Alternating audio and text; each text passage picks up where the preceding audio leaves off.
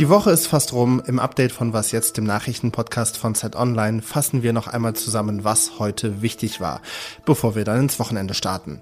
Es ist Freitag, der 3. November, und an dem schauen wir auf die Israel-Reise von US-Außenminister Anthony Blinken. Außerdem erörtern wir die Frage, welche Taten im Nahostkrieg eigentlich genau als Verbrechen gegen die Menschlichkeit bezeichnet werden können. Ich bin Roland Judin und Redaktionsschluss für diesen Podcast ist 16 Uhr. Die USA sprechen sich für humanitäre Feuerpausen im Krieg zwischen Israel und der Hamas aus.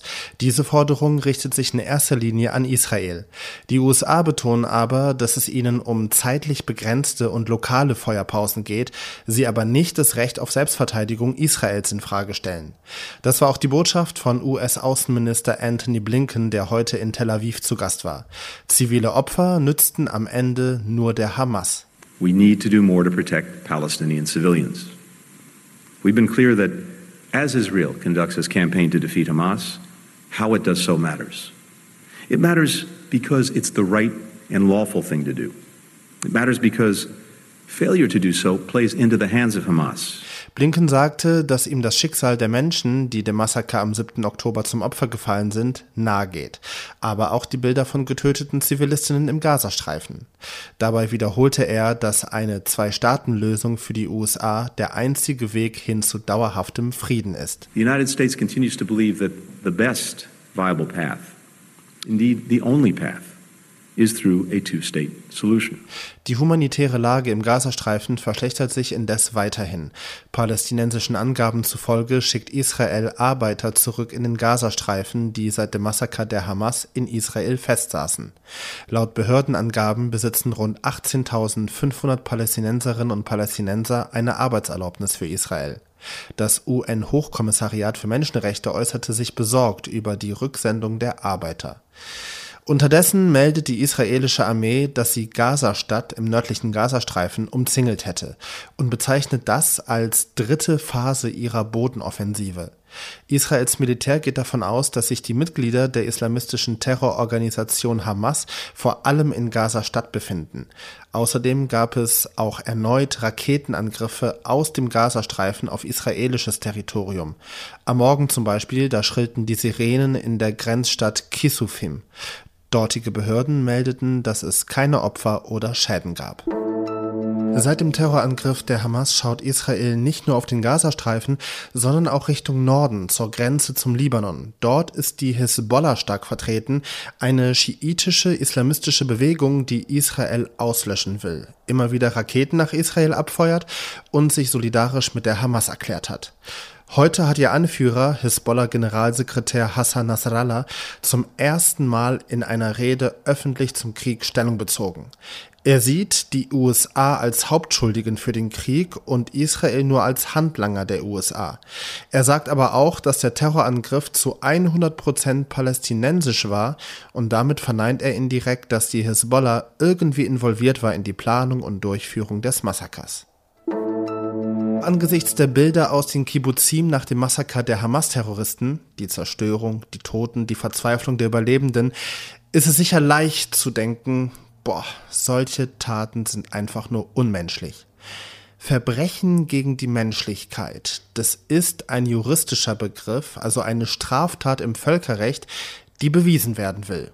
Und ForensikerInnen in Israel arbeiten gerade daran, das Massaker vom 7. Oktober als genau solches anerkennen zu lassen. Israel-Korrespondentin Steffi Henschke, ähm, kannst du erstmal erklären, was ist überhaupt ein Verbrechen gegen die Menschlichkeit? Also laut Rechtsprechung, laut Völkerstrafrecht. Hallo Roland, ja, generell spricht man ja bei einem Kriegsverbrechen zum Beispiel ne, davon von der Tötung, Folter, Vergewaltigung, Geiselnahme von Zivilisten. Und bei der Frage ähm, eines Verbrechens gegen die Menschlichkeit greift der Artikel 7 des römischen Statuts des Internationalen Strafgerichtshofs. Dabei geht es um einen ausgedehnten und systematischen Angriff auf die Zivilbevölkerung. Also gezielte Folter, Vergewaltigung, Ermordung von Zivilistinnen, das könnte ja zutreffen auf das Massaker vom 7. Oktober. Ähm, du hast ja Forensiker begleitet, die sich an die Arbeit machen, genau das zu beweisen. Was machen die? Wie gehen die vor? Die machen ganz praktische Arbeit. Also jetzt im Moment im forensischen, im Nationalen Forensischen Institut in Tel Aviv setzen sie sich mit ähm, Körperteilen im weitesten Sinne auseinander, die man nicht mehr anhand von DNA-Proben identifizieren kann. Das heißt, das sind zum Beispiel Knochen, die so stark verbrannt sind, dass keine DNA-Spuren sich mehr daran finden lassen. Und die versuchen herauszufinden, ähm, wurden die zum Beispiel mit Brandbeschleuniger, ähm, die Körper, die Menschen ähm, in Brand gesteckt, damit sie einfach so lange wie möglich brennen. Ähm, das heißt, für die geht es zum einen ja, um die Identifikation dessen, was noch übrig ist und also die Identifikation und die Dokumentation. Ja, ich bin ein bisschen schockiert. Das ist alles so geschmacklos, das ist so brutal, was da passiert ist. Es klingt schon fast zynisch, da noch eine juristische Unterscheidung zu machen, ist das gegen die Menschlichkeit oder nicht. Aber wie stehen denn die Chancen für die Forensiker und Forensikerinnen, dass sie beweisen, dass dieses Massaker der Hamas-Terroristen ein Verbrechen gegen die Menschlichkeit war? Ich glaube, also die Beweisebene, die Beweispflicht liegt ja dann bei den Juristinnen und da haben wir ja auch verschiedene Ebenen. Einmal das internationale äh, Völkerstrafrecht, du hast aber auch natürlich Gerichte in Israel. Das wird alles nochmal zu untersuchen sein. Wir sind da, glaube ich, also auch jetzt journalistisch in der Begleitung ganz am Anfang. Ähm, aber du hast es gerade, glaube ich, angesprochen, dass es so unvorstellbar ist. Ich glaube, das ist auch nochmal wichtig, ähm, warum zum Beispiel Forensikerinnen, Forensiker auch ähm, Menschen wie mich, Journalistinnen, in ihre Labore lassen, ist, dass sie wirklich zeigen wollen, dass es wirklich passiert ist, so unvorstellbar das ist. Steffi Henschke, danke dir sehr herzlich. Ich danke dir. Immer mehr Männer in Deutschland suchen Hilfe, weil sie Opfer von häuslicher Gewalt geworden sind. Im Jahr 2022 gab es laut der Bundesfachstelle 421 Männer, die Hilfeanfragen gestellt haben. Das ist eine enorme Steigerung verglichen mit dem vorherigen Jahr, da haben nur rund 250 Männer Hilfe gebraucht. Fast alle Betroffenen berichten von psychischer Gewalt wie Beleidigungen oder Stalking. Drei Viertel sagen außerdem, dass sie körperliche Gewalt erlebt hätten. Die TäterInnen sind meist die eigenen PartnerInnen, aber auch Eltern sind für die Gewalt gegen Männer verantwortlich. Was noch? Ich läute hier und heute jetzt die Weihnachtszeit bei Was jetzt ein. Und zwar aus gegebenem Anlass. In Dortmund wurde heute der angeblich größte Weihnachtsbaum der Welt aufgestellt. Der Baum ist 45 Meter hoch und eigentlich eher eine Zusammenstellung aus 1200 Einzelbäumen, die an einem Gerüst befestigt sind. Beim Thema großer Weihnachtsbaum, da habe ich ja direkt an den Baum vom Rockefeller Center in New York gedacht. Aber nein, der Baum in New York ist deutlich kleiner als der in Dortmund.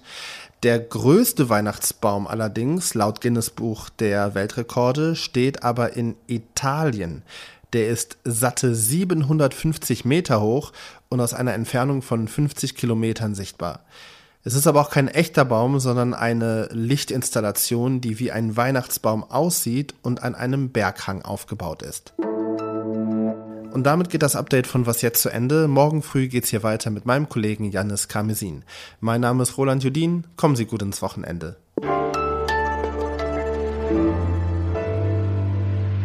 Ich bin jetzt voll und ganz in die Welt der Bäume eingetaucht. Der größte lebende Baum der Erde ist übrigens der General Sherman Tree. Der steht im Sequoia Nationalpark in Kalifornien und ist knappe 84 Meter hoch.